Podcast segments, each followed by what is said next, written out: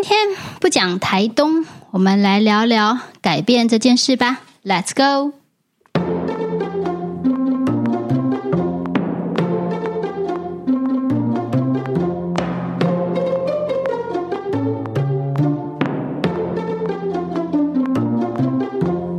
Hello，我是桑雅，欢迎你回来。为什么这次不讲台东呢？因为，因为我没有动力。呃，今年上半年三四五月，我其实帮自己排了很大量的进修，很密集。会排的这么密集的原因是，有一些老师的课真的很难报名啊，等好久，我不想错过，所以我就我就安排了。那原本想想掂量掂量自己的时间，所有的安排应该都还行吧。结果去上了以后，就发现，哎呀，有些课带来的动荡是超乎预期的强烈。所以我自己的三月过得有一点冰冰凉凉，有一点辛苦。那很可爱的是，我前几天有点受不了，我就在 IG 跟脸书上稍微低潮发言了一下，然后我竟然得到很多回响。当然，有一大半的人都是发讯息来鼓励我，真的真的很谢谢你们给我很好的支持，还有滋养，我觉得很开心。还好有你们的存在。那有几封很可爱的讯息，有一个是这样的，他说：“老师，我终于知道我这么迷恋你的原因了。迷恋后面有一个挂号，然后里面打了一个问号。他说：因为你发这些文，让我觉得我跟你好近哦，你也就是个正常人嘛。看到这讯息的当下，我真的大笑，我完全完全完全懂这种感觉，就像是我偶尔会去看唐国师的专业，然后前几个月他为了写星座运势书的时候。”他累倒了，他真的好累哦，连喜欢开的直播都不开的时候，我就觉得 啊，唐老师也就是个一般人，就是大家都会有极限的时候，瞬间觉得心里安慰不少。那就像那个那个网友他说的，瞬间觉得跟老师的距离变得很近呢。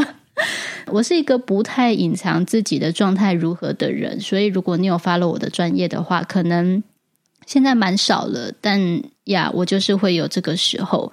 我宁可很诚实的跟大家分享这件事情，我也没有想要把自己的专业写成好像随时随地都有正能量，随时随地都是充满 love and peace，就那不是我的样子。我有一位学生，他就说：“那可不可以这集 podcast 听听看，我聊聊三月？他觉得可能会疗愈到很多人，那就好啊。反正我最近没有动力录旅行。” 那我就来讲这个三月吧。如果你这个三月份过得是非常的普通、平静，没有感觉，那很好啊。那代表说你在过去已经完成了你需要的功课，所以你现在已经是比较轻盈的状态了。恭喜你！那如果你跟我一样有点冰冰冰冰的话，也不代表我们不好啦。三月份为什么会有这个大环境的氛围呢？我不知道，你要去问唐国师，这不是我的专长。但是套一句我的老师的说法，他的意思是说，整个大环境就是在往上提升。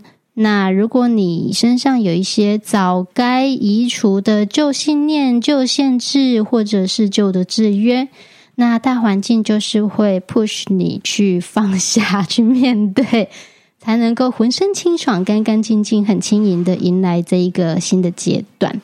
但我自己的看法是啊，就春天呐、春天本来就是万物生发的季节，我们本来就要破壳而出，所以你在这个月份会有一些动荡，也是顺应时节的自然的事情。我个人就是接受了这样。如果你有在接触身心灵的很多资讯来源，你可能会听说过宝瓶世代啊，或者是扬声啊、地球频率更新这一些字词。我个人对于这些讯息就是看看而已，没有太过买单。那种感觉比较像是看星座周报或月报，你这个月过怎么样？然后你去看一下，然后就哦，原来是这样啊，这种感觉。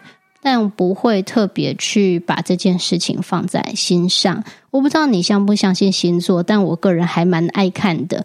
我但是我通常是在察觉到自己的状态跟以往不同的时候，我才会去看一下。那也顺便当做验证，看看这一位占星的老师他的说法、他的理解诠释跟我的生活有没有合拍。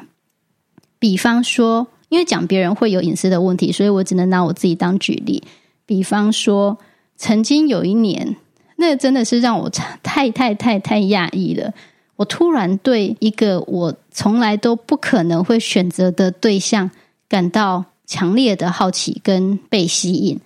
然后那一两个礼拜，我就过得有点痛苦。我就想说，发生了什么事？怎么可能会这样？实在是忍不住了，就翻了唐老师的粉丝专业，然后就看到哦。金星逆行，在这金星逆行的这个期间呢，你会突然对过去完全没有留意过，会对过去完全没感觉的人，忽然产生好感。那简单就说，这段时间本来就不正常，那就哦好，那就这样吧。所以就心中的大石放下了，就感觉会获得一个解释。我不晓得有多少人会相信星座啊，或者是。嗯，相信一些比较灵性的讯息或预言等等的。对于这一些，我自己会有两个态度。第一个，我会很审慎的选择那一个来源。我比较喜欢这个来源，它是非常接地气的。要不然，很多灵性的讯息，它都是很打高空，或者是你看的当下，你会觉得心中被激发许多崇敬的感觉。但是你没有办法带到现实生活里。但基于我本人是个务实的人，我知道什么，我希望可以在现实生活中展现出来，所以我就会很审慎的去选择那个来源。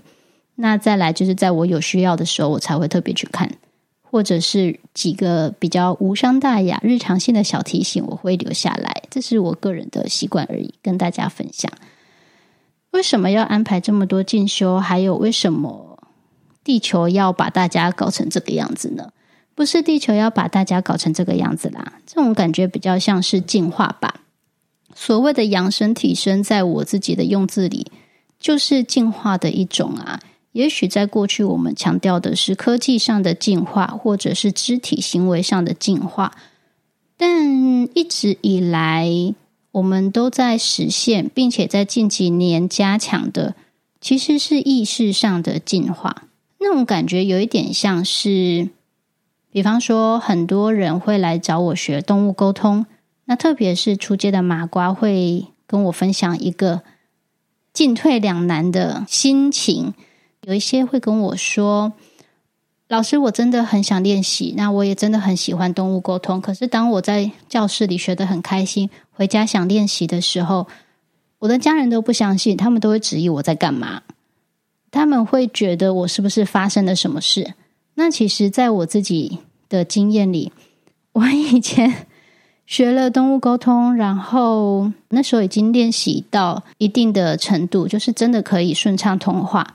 个案给我的 feedback 也都是还蛮准确的，有八成八成五的准确率的那个阶段。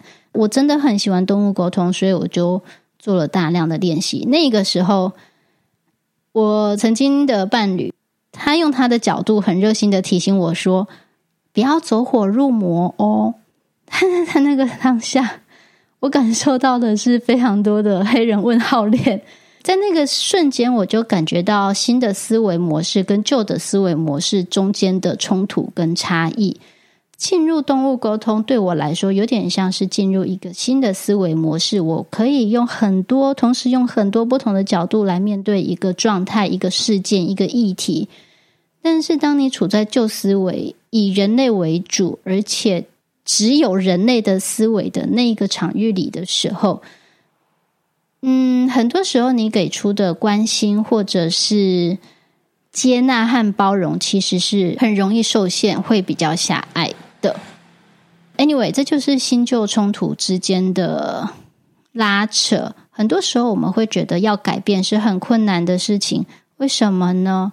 你可以把自己想象成一台不停在前进的交通工具，马车啊、汽车啊、拖车啊，或是你要火车、飞机、游艇、喷射机都可以。但是在这过程当中，任何的你可能发生的一个事件，你觉得呃不知道怎么面对，不想面对，不要理它，你往后丢，或者是中间无意识的制造的一个习惯，无异于你的习惯。比方说，你每天都会赖床两个小时这一种，或是你面对应该也早该完成的，就是你很拖沓的话，那你又不想处理这个拖沓，往后丢。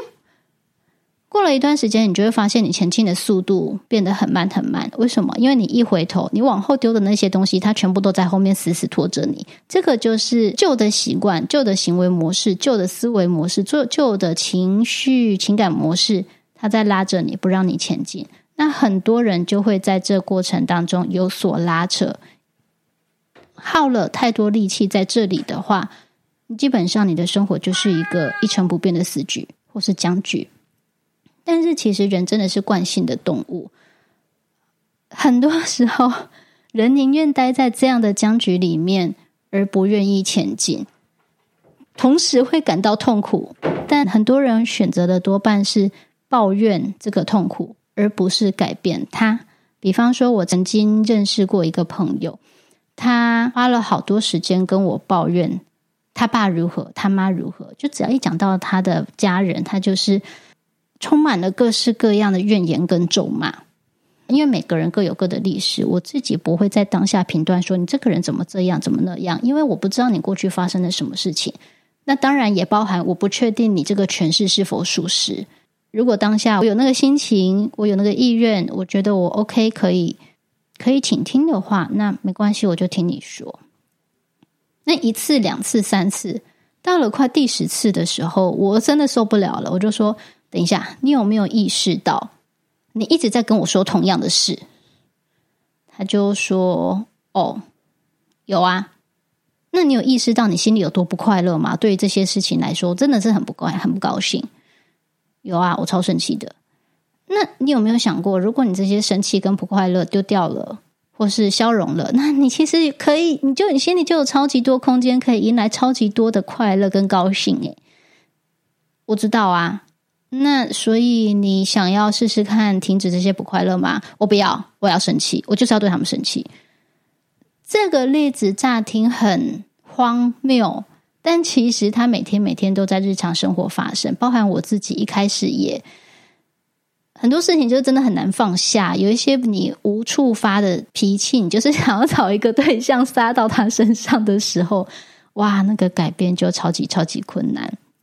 所以我后来换了一个新的想法、新的思维模式以后，我就比较有动力了。我今天想要分享给大家。嗯，你可能会听过一个说法，叫做“过去、现在、未来三者是同时发生的”。以刚才的拖车为例好了，你以为你丢掉了你的过去，但它其实正在这个当下拖着你、拉着你，不让你前进。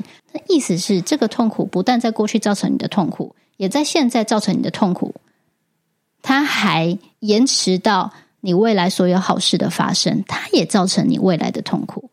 那所以在这之后，在任何必须要做什么改变却让我痛苦的当下，我就会想想：哎，我接下来还有四五六十年好活，哎，我要接下来四五六十年都活成这样吗？我不要的时候，我就会。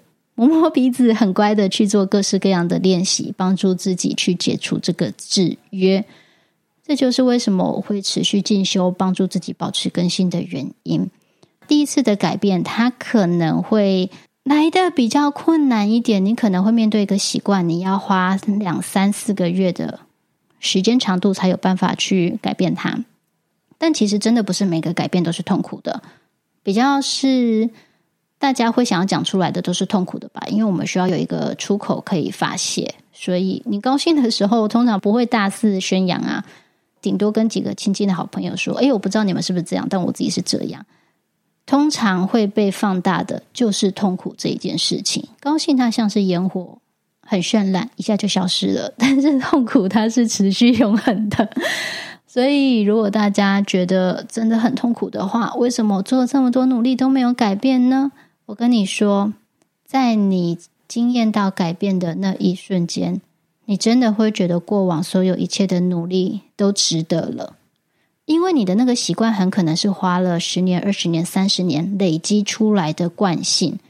你可能做一场练习，比方说十分钟的练习，没办法改变啊。当然啊，因为你是十分钟跟十年来做比较。但是，如果你有意识的投入第二场、第三场练习，你可能在第十个小时、五十个小时、一百个小时以后，发生了一个转变。那意思其实是，你投注了这一百个小时去翻转，不止你过去的人生，还有你未来接下来的人生。我自己觉得非常有投资报酬率，所以我个人非常的 enjoy 这个过程。那有一个状况是，有一些比较大的议题需要别人帮助的时候，我们难免就会去上一些所谓身心灵的课程。那不管你去上哪一种，通常在上课前七到十天会有一个所谓的进化期、反应期，那其实就是你的身体。你的灵魂知道，OK，你接下来要面临一个很大的转变，所以他提早将跟那个转变有关的所有过去的事件、历史经验全部都拉出来的过程，就是会不舒服。但是上完课以后，多半就会轻松很多。他有一句我很喜欢的老师，他的说法就是：上课前的两三天，如果你是处于那一种开水要滚未滚，然后那个。有一些煮热水，水壶不是会哔哔响吗？就是他一直在那有点要逼不逼的，就是那个非常难受的状态的时候，恭喜你，你接下来会有一个超级美好的转变，而且在那个转变发生的当下，你真的会非常非常非常的感谢自己，为自己做了这么多努力。我自己已经过了，我前几天一直很靠腰，但是我昨天上完课以后，我真的觉得。老天的安排真的太好了，就真的是在对的时机、对的顺序带来一个对的老师给我，帮助我转变了一些很重要的过往，然后我觉得更自由、更敞开。如果你的三月还是有一点辛苦的话，希望这一些分享可以帮助你带来一点希望，就不要放弃。虽然辛苦，但之后都会是值得的。痛苦会过去，美会留下哦。那我们今天就分享到这里。之后也许会，因为我上半年真的好忙哦，旅行跟疗愈家可能会穿插着隔周上。我希望我可以尽可能 keep this promise，我希望我可以尽可能的信守这个承诺。但如果来不及的话，那你们就知道呀。我们下次有机会见喽，拜拜。